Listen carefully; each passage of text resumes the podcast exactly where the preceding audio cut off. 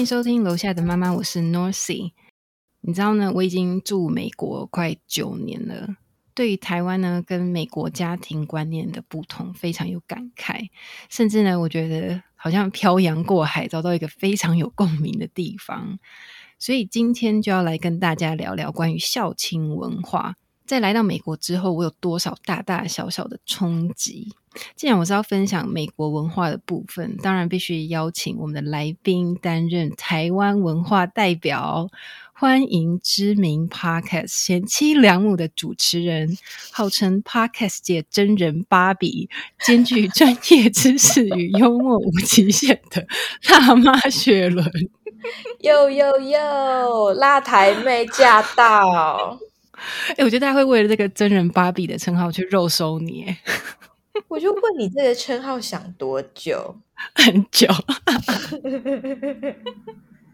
有够长。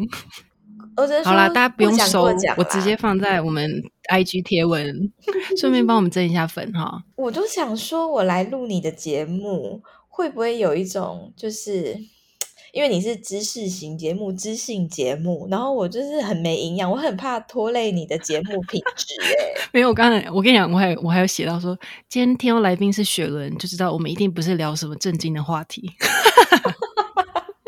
对啊，想说怎么？今天的来宾那么没质感。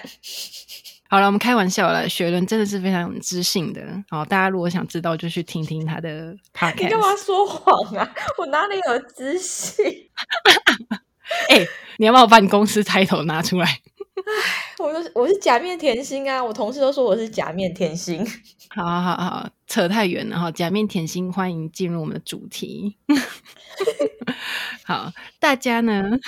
都听过孝顺是中国人引以为傲的美德这种说法吧，对不对？对，就大家说哇，这是很骄傲。好，那我们来问问看，雪伦，请问讲到孝亲文化，会让你想到什么呢？想到，因为我最近刚好在查一些关于长照，你知道长照长期照护的资料。你这样是会有有默默的泄露你的职业？我觉得还好，我觉得还好，因为就是刚好我公司，我公司自己也有做 podcast，然后我刚好最近是录长照相关的 podcast，我就查了一些资料，看到一些新闻，我就是有吓到。它是有一些新闻，就是例如，因为因为比如说台湾现在已经是迈入超高龄化的社会，那将来会变成很多的老老照护。你知道老老照护是什么吗？老人照顾老人吗？对对对，就是可能是我们现在父亲母亲这个年纪，可能六十岁要照顾八十岁的老人。然后，因为以前我们我们长辈的观念就是一定要孝顺。如果我把我的长辈送去安安养院，或是去养老院，或是长照机构中心，就代表我很不孝。然后我看到一一个新闻，我就吓到。他就说，呃，一个今年也是将近六十岁的男生，然后因为他坚持要很孝顺他的爸爸，要亲自照顾他，所以就是工作啊照顾这样很辛苦。然后他之前就过劳死掉，哎，就反而比他的父母还要早走，这样。对，就是我觉得，我觉得我们现在这一辈已经好很多，但是在我们前几辈的那个孝顺，对他们来讲，我觉得是一个包袱，就很像男生一定要赚钱养家的那种包袱的感觉。嗯，要记住。对，就是我想到孝子，就想到这个，然后还有想到婆媳问题。婆媳问题，对，这个跟孝亲文化的。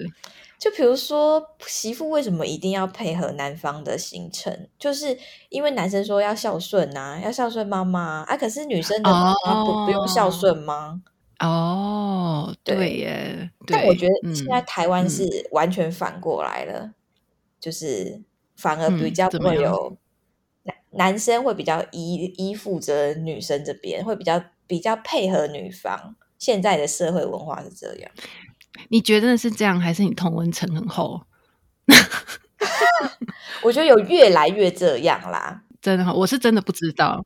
嗯，以以女生为主，因为我身边很多已婚人士，大部分啊，大概百分之七十八十都是会比较以女生为主。嗯嗯嗯。那其实这样也很好，代表说现在的年轻一辈知道要尊重另外一半了。对啊，有默默在变好，因为像。对，因为像以前不是说养儿防老吗？就是因为好像儿子要主要去照顾。对我也有写到这个。对，所以就变成说，就像你说的，因为养儿防老，所以养女儿好像就也许自己也想要尽这份心意，也没有办法，因为就是要跟着老公这样。但是我跟你讲，女儿才是最孝顺的，真的啊。对呀，因 因为女女儿你就自己放不下嘛，一 一天到晚说什么你妈重男轻女，我妈我妈最常讲这种话。我妈说，哎哎，阿妈阿公就怎样怎样啊，结果出事了还不是他第一个去扛？那说啊，你干嘛何必？真的啊何必要这样？对，可是是我觉得不是包袱，是他们自己心里放不下，就是他是爱这个家的。对，那你妈如果说你外公外婆真的老了，她也会愿意送他们去养老院吗？养老院哦，现在的观念比较像是你送养老院，反而还是一个比较是有钱人的做法吧？我觉得，或者是说，我觉得台湾养老院，呃，品质好的不多，那品质好的价钱也高，所以才会像你说的变成有钱人的选择。因为像你知道，你应该知道，就是马卡的外婆，就我老公的外婆，嗯，其实像他们美国人的观念，就是他不喜欢跟小孩住，对。他们会觉得很别扭，嗯，对。然后，就算他们真的年纪很大了，很多都会坚持，最后都是小孩硬逼着他们，要么就是搬去跟小孩住，要么就是逼着他们去找一间就是环境很好的养老院。然后你知道，像他外婆以前也是一直到就是真的已经不行，他连开车都不行了，嗯。然后他们逼着他去跟小孩子住嘛，可是他还是要求说他有自己的空间，所以呢，就是。小孩子他们一家住楼上，然后他自己有楼下一整层都是他自己的。然后之后他去医疗照护的时候，其实我觉得很棒诶，他们那时候是送他回他以前待最久的地方，嗯，就是他人生最大一段时间待的那个城市，他们送他回那边的养老院。然后他在养老院里面还有遇到对，然后你知道他在养老院有遇到很多他以前的朋友诶。你说我这下以后会在花莲养老院遇到你，这样吗？对对对对，我们会一起去住养老院的意思。可是我觉得很开心啊，很好啊，然后又有医护人员照顾。哎，他那个很像饭店呢，当然是因为他外婆比较有钱呐，然后就很像饭店。然后半夜他们还会进去，医护人员会进去检查一下，就不会打扰到他们这样子，真的很棒哎。那你知道台湾也有吗？我相信有，可是我。我自己会觉得是不是不多？嗯，不多。但那我跟你讲，因为我们公司就有做，而且他只给健康的老人住。什么意思？就是他标榜是它是一个就是乐龄宅，它叫做乐龄宅，就是让长辈去住的。但是它不，它不是要那些长照的人哦。它而且很高级，一个月租金好像二十到三十万，然后里面的。设备就是那有医护人员吗？呃，应该是没有医护人，但是有那种应该是有配有配合的医院啊，但是也有那种健康的检测员，但是现场不会有医护人员。对，它就是一栋很高级的公寓，然后里面有很高级的呃，针对老人做的一些辅具啊设施，然后很高级的游泳池，这样是还办活动。对，就是也是算交朋友吧。但是台湾人对这个接受度还蛮低的，因为很贵啊。对啊，就是那个价钱真的是，所以我不知道这个要怎么样让它平民化啦。但是其实我觉得也不一定要送养老院呐。但是大家会会有一种感觉，就是爸妈到了一定年纪，或者是说父母的其中一个一位离开了，他们就觉得那不可以让他们独自一个人住。对，但是在美国，人家像他叔叔的叔叔的岳母。到了八十几岁都拒绝跟他们住，他就一个人完全一个人住了，一直到说真的开始身体有状况了，才终于点头去跟其中一个人住。就是他们是非常 care 自己有自己的空间。那我觉得我妈是美国人呢。因为我妈就一直说，她就一直说什么，我现在才没有那么养儿防老的观念，然后她就买了很多保险，然后就是说，万一以后真的生病，她也不想要拖累到我，然后她自己有存一笔退休金，她就是规划说，对，以后可能是买房子或者是养老院的钱，她自己就有规划好这样。对，真的，对她现在就是也是。跟我们住住在一起就快要发疯的感觉，因为他刚好 平常他是住我阿妈家，但是可能最近 家里有一些状况，他就来住我们家。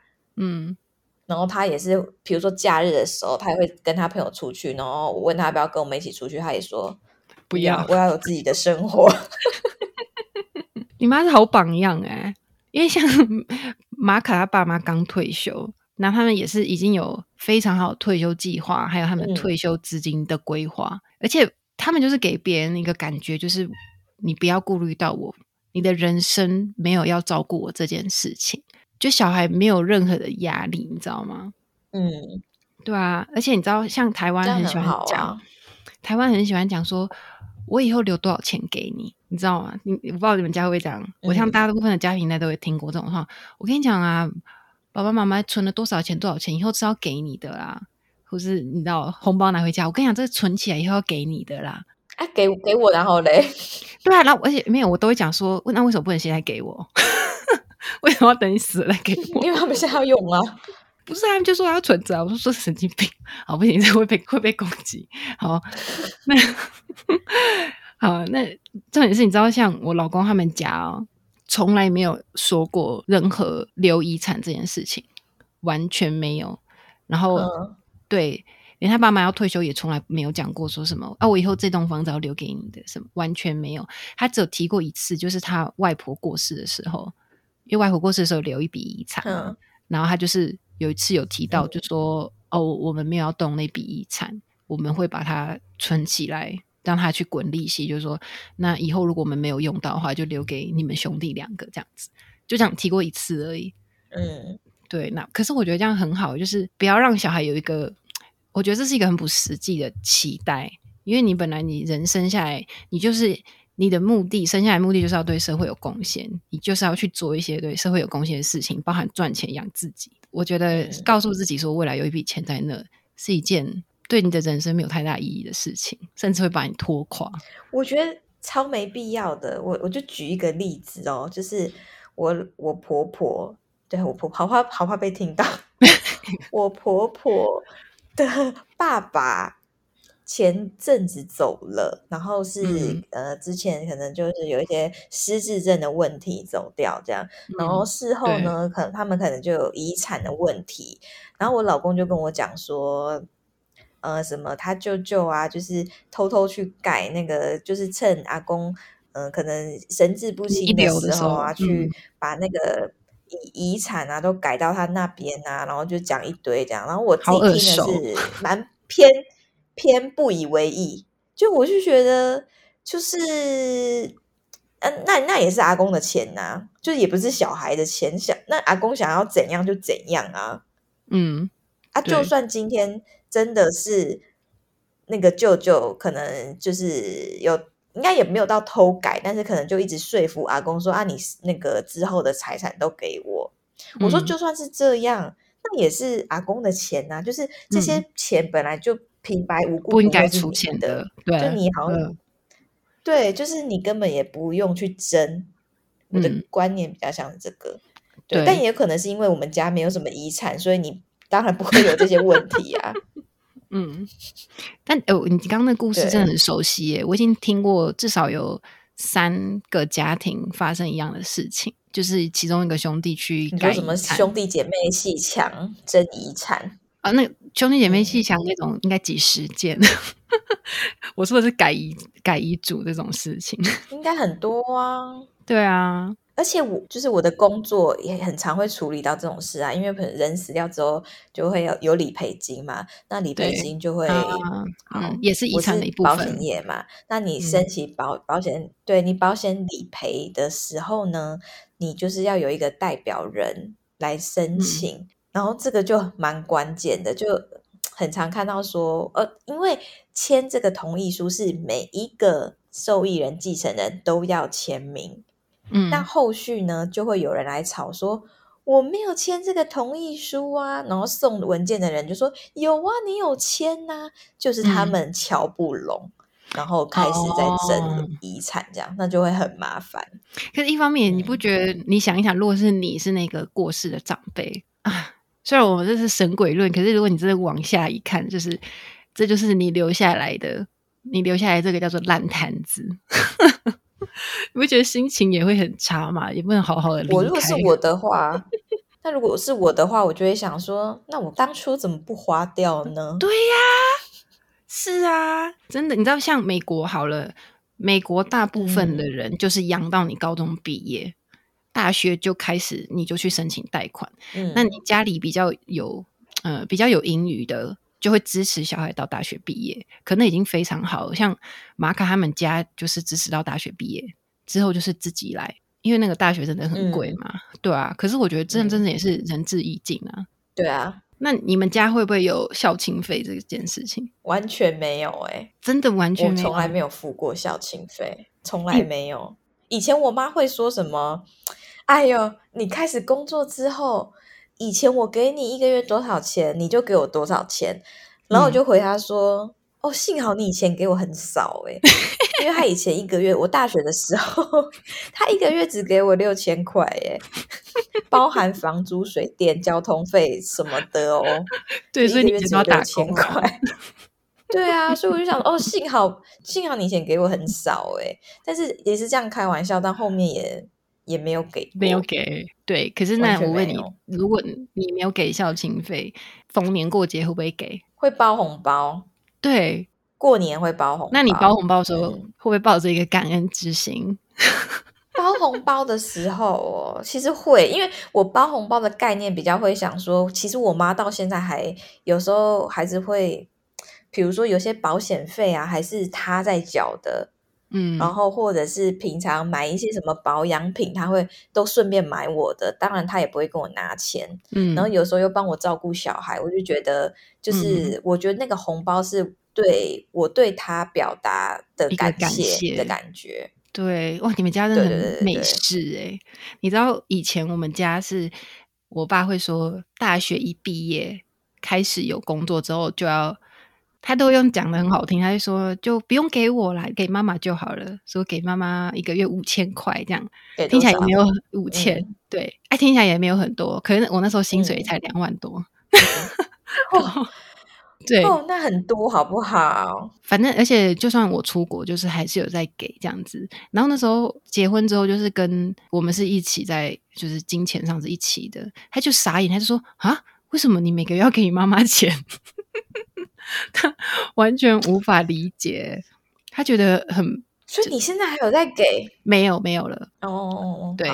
重点是你你要听的重点是我之前给的时候，因为后来我变成在美国是季节性的工作，等于我只工作六个月，另外一个月没有工作。然后我后来就跟我妈说：“我说我说我不工作的时候，我真的没有办法给你钱哦。”然后然后我妈也是那种说：“啊，不用啦，你你都不给我也没关系啦。”我妈就这种。然后后来，就 但重点不是我妈说话，而是我另外一个就是兄弟姐妹说话。他跟别人抱怨了，就说：“哦，他都有有可以到处出国去玩了，怎么可能没有钱给妈妈？”然后就想说：“哇，竟然是就是兄弟姐妹给的压力耶！” 所以这个文化有传承下去，他们会觉得不公平吧？我觉得真的是不公平啊，觉得不公平之类。因为他。他们比较早出社会啊，对，就是对。可是重，我觉得重点应该是后来是有这件事情，就是说没有了，因为大家其实生活都那时候后来生活大家都蛮困难的，然后他们就说啊，算了算了，不用了，然后就说逢年过节，太好悲伤。对，那像你可以像马卡他们家哦，你知道他们之前我们长期要住他们家的时候，我就你知道就是传统文化是混上来，我就说拜托你。我去赚钱了，我有出去工作，你拿着拿一点钱给你妈。我说你拿给你妈，说补贴他们在他们家住这么久，从来没有补贴任何钱。结果他妈生气耶，嗯，他妈就说，就他太见外了是吗？对他妈非常严厉的说，他说，请你下次不要再给。他说你这样子给我，我会很难过，因为我我希望我自己的小孩可以住在家里，很安心的住在家里，这样哇，好感人哦。嗯，对，但是你要想哦，可是说真的，你也算是个很有心的媳妇哎。对，可是我就是要讲这个，因为因为他的这个这样子就很非常无私的这个行为，反而我逢年过节我都一定会买礼物，而且都买很好，但是我都买的心甘情愿。然后他们也都不会别扭，他们就是都会很愉快的收下，然后说谢谢这样子。就是中间我觉得都是一个大家互相的那个感觉。那我也是真的很纯这些感恩心，不会是有时候我觉得在台湾我会觉得说我没有那个感觉，可是我一定要包这个红包。你懂吗？或者我一定要买包袱啊？我懂，我懂，对对对，嗯嗯嗯，礼数要到啦。对，而且我们出门吃饭哦，跟马卡他们家出门吃饭是各付各的，哎，跟他爸妈。你如果这样，你会吓到？我是蛮惊讶的，我有吓到，哎，我会吓到，哎，嗯，我会吓到。就是你在台湾跟长辈出去吃饭，是不是几乎是长辈付钱吗？没错，对我们其实也是。很爽啊！对，以前我还会不好意思，你知道吗？然后会抢付钱。我现在就是没有，我说我好穷哦，给你付。我说你不是有留一笔钱给我吗？拿那个钱去请我吃饭。我跟我妈出去吃饭，我是从来不带钱包的，而且还可以在百货公司吃，所以顺便逛一下精品。那个保养品我都一直推荐我妈，我说我跟你讲，我上次试用超好用。然后她买了之后，我就说：“那你分一半给我。”真的，你说超贵那面膜，对不对？对，我会坑我妈。对，可是你可以感觉出来，你妈也是心甘情愿被你坑吗？我觉得你也是要有感受到，你才可以这么的干吗？对啦，是啊，一定是啊。对啊，我觉得这这就是一个互相。可是像我们家就比较不是这样，我们家就是。我觉得这算比较传统的家庭，有一些传统家庭会喜欢跟小孩喊穷哦，对，但是就是这个喊穷的过程会让小孩充满了愧疚感，可是他们又在喊穷的过程中又想要出门帮你付钱，那就又加深你的愧疚感，你就一直没有办法很坦然的接受他们的好意，就会觉得我好像欠你什么哦，对，是很多人会这样，这样让人家压力很大哎。对，然后这就是到后来你包红包，你也会觉得我这样包够吗？你生日这个够吗？对，就算自己没有能力了，你还是会想这样够吗？真的压力好大。哎，我觉得奉劝长辈一句话啦，你要付就付啦，不要在那边说很穷什么之类。就是我觉得付出要心甘情愿。对，没错，真的是，我觉得这个就是对我来说，美国跟台湾。这个文化的差异就是在于心甘情愿的部分。就像我刚刚问你说，你是不是包红包你会保持一个感谢的心？那就是从你平常的对跟爸跟你妈妈的互动上，你会知道你妈对你无怨无悔的付出这么多，所以你也心甘情愿的提出你的感谢的方式。对，可是我觉得以传统的孝敬文化来说，会变成这是一个义务，就你一定要做这些事情。对。对，而且我那时候看网络上有爸妈会打电话给他，问说你这个月怎么没有拿钱回家的那种，我觉得很可怕。哦，会哦，有我我有听过。你刚刚问那个问题，就是比如说吃饭各付各的，然后跟台湾大部分都是长辈付，因为我觉得在台湾有这个状况，是因为很多的。父母都会觉得说，小孩不管多大，就是都是他的小孩，然后他都有这个自己自己觉得有这个义务要照顾好小孩，然后所以会对小孩有这些付出。可是那个付出是真的是心甘情愿吗？就是也不知道。然后有些小孩可能就比如，比如说像我，也会觉得说，你爸妈本来就是要。帮我付钱啊，可是这个其实爸妈也不是应该一定要帮你付钱，就是我觉得这种付出应该是要建立在真的是心甘情愿，然后我是真的爱你才会付付这个钱。就像我们朋友一起出去吃饭，有时候是我请，有时候是你请，那朋友间也也可以这样，有有时候我请，有时候你请的这个状况，也是自己心甘情愿的付出啊。对。我觉得这真的差很多，因为像我刚刚说，美国人家庭吃饭各付各，但其实比如说我碰到节日的时候，我们还是会请他爸妈吃饭，或者是他爸妈请我们吃饭。但是这种时候呢，真的你都不需要，嗯嗯，上演一场啊，不用啦，啊，不用啦，啊，怎么好意思，完全不用演这出戏，这出戏真的很累。没有啊，在我在我们家都是好啦，这是你付啦，不要啦，你付啦。抢着没有要付，而且我跟你讲，我觉得有一件事情，我突然想到，我觉得很有趣。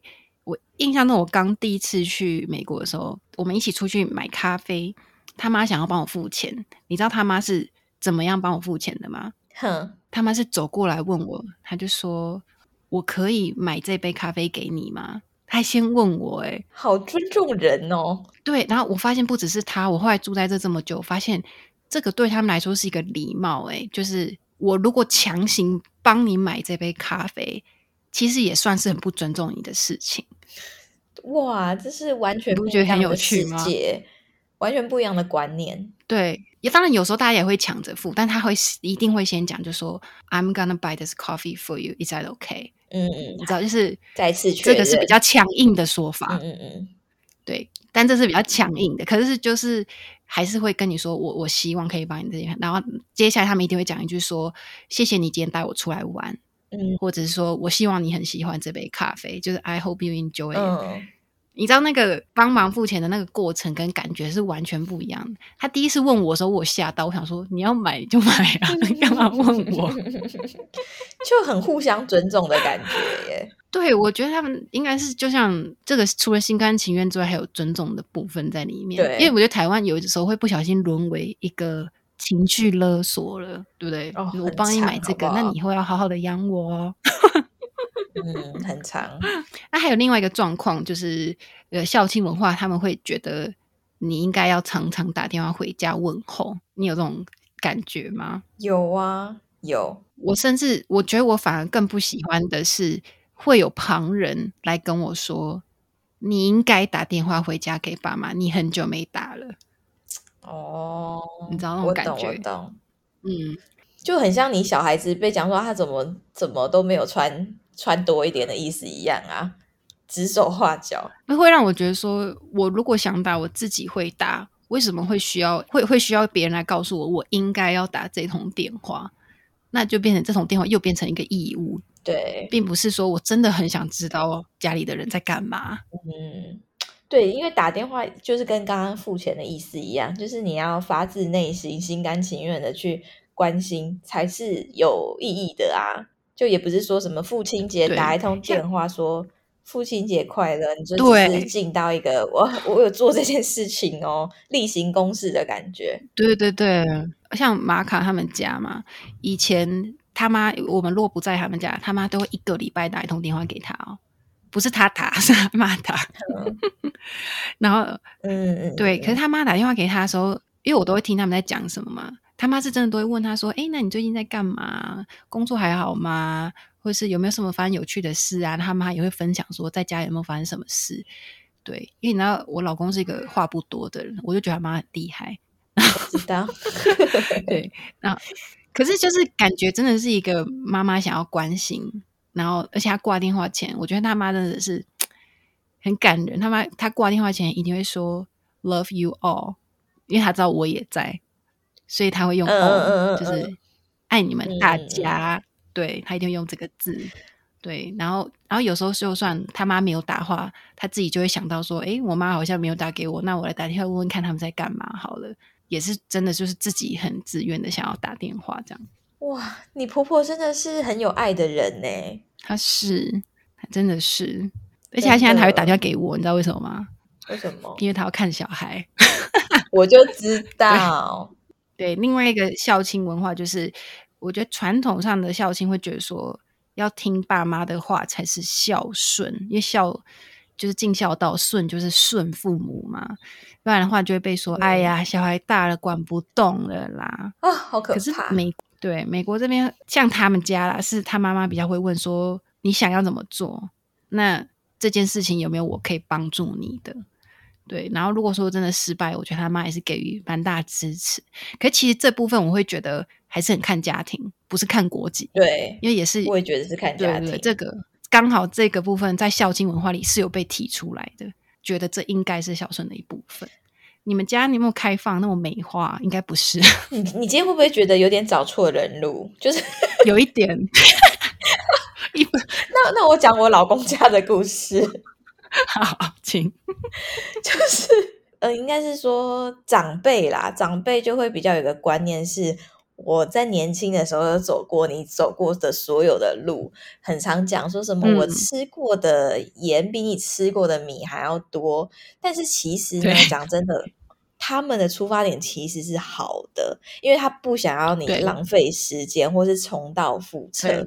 就像讨谈恋爱这件事情好了，嗯，你可能看你小孩就是陷在泥沼，然后你就会跟他讲啊，我早就跟你讲说这个会怎样怎样啦。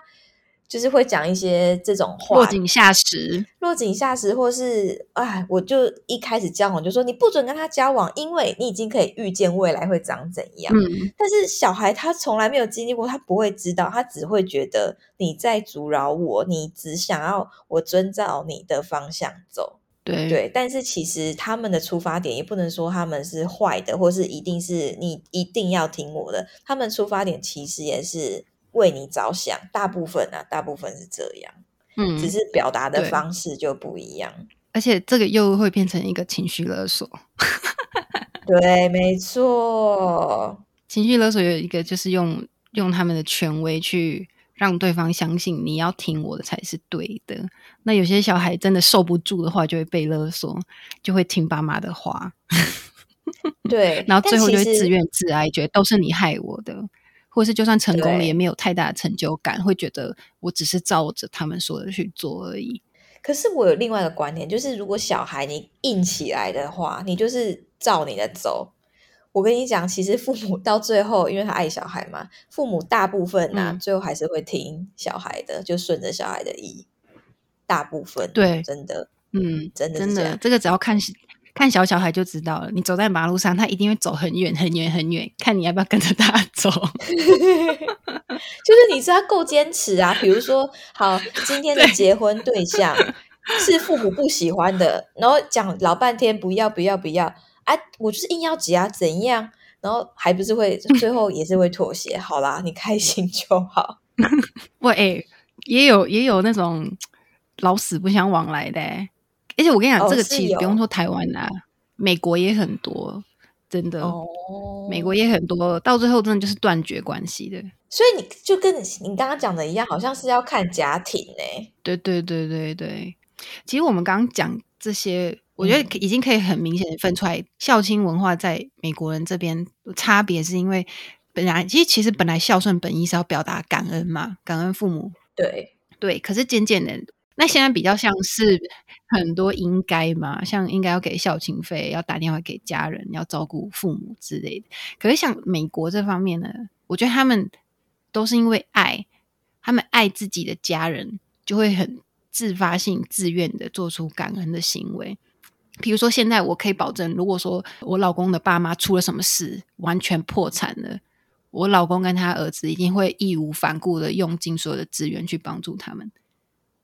但是你看他们长大过程中，从来没有收到任何说什么哦，我以后这些钱要给你或什么，就是从来没有得到过这些东西。可他们还是会心甘情愿的去做这些事情，这都是因为爱，就是不需要讲到孝顺，他们就是讲爱这样。另外一方面，我觉得这也很棒，就是当他们感觉不到父母的爱的时候，他们也不会逼自己一定要付出。就像我刚刚说的，你有可能跟你的父母断绝往来，但是这是一个很好的断绝往来，因为。就是我觉得他们是比较有意识到说自己是一个独立的存在，他们有自主权。所以虽然看起来很无情，可是另一方面，我觉得是因为他们知道尊重自己是非常重要的。就是有点像这是一个毒亲，对，台湾是会这样讲，毒亲。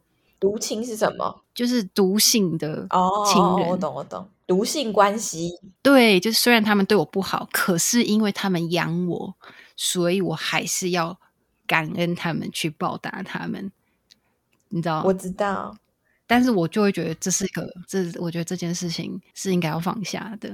你刚刚讲的，但很难呢，真的很难。你刚刚讲的完全写在我的那个笔记里面呢，就是我有写到说，就是不不管是哪一方，不管是爸妈对小孩，或是小孩对爸妈，对对方好的那一切，就是完全是出自于爱，就应该不会有，应该不要有任何的。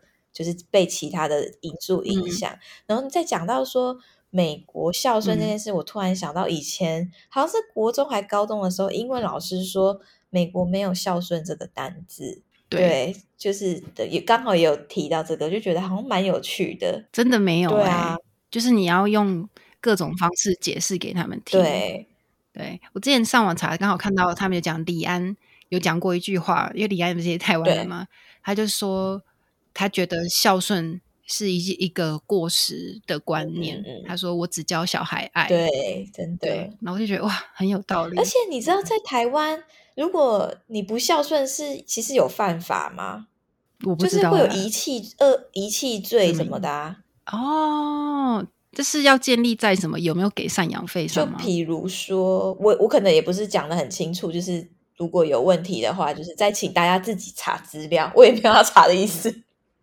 就是比如 说，呃，今天我就是我是我是妈妈呢，我很老了，然后我没有工作，没有收入，我可能还变成残废了，但是我的小孩就是对我。置之不理、不闻不问，然后我已经过得非常惨了，然后都没有钱吃饭、饿肚子了，我是可以把他告上法庭，让法院去判决说，针对收入啊什么的，我的小孩应该每个月要给我多少钱？嗯，除非这个小孩可以举证说，你这个妈妈从以前到大没有对我什么，没有对我有什么照顾，对我没有付出尽到义务，对这个。才有办法说，那你不用赔。所以我觉得有某部分也是蛮蛮悲伤的。你这样一讲，我就有想到，我的确有看到这个，不止台湾，有很多比较偏亚洲的国家，像尼泊尔啊，或者是印度那种，他们也有这样子。可是像欧美，好像就完全没有这件事情啊，因为他们会觉得，呃。每个人都是独立的个体，你长大了，你变老了，你还是有对照顾自己的义务。这样没错，嗯，的确是也是蛮难过的。如果如果说你养一个孩子，最后竟然要上到法庭去，我觉得这是对啊，蛮悲哀一件事情。那我们最后问问雪伦，如果没有孝顺文化，亲子关系，你觉得应该是什么样子？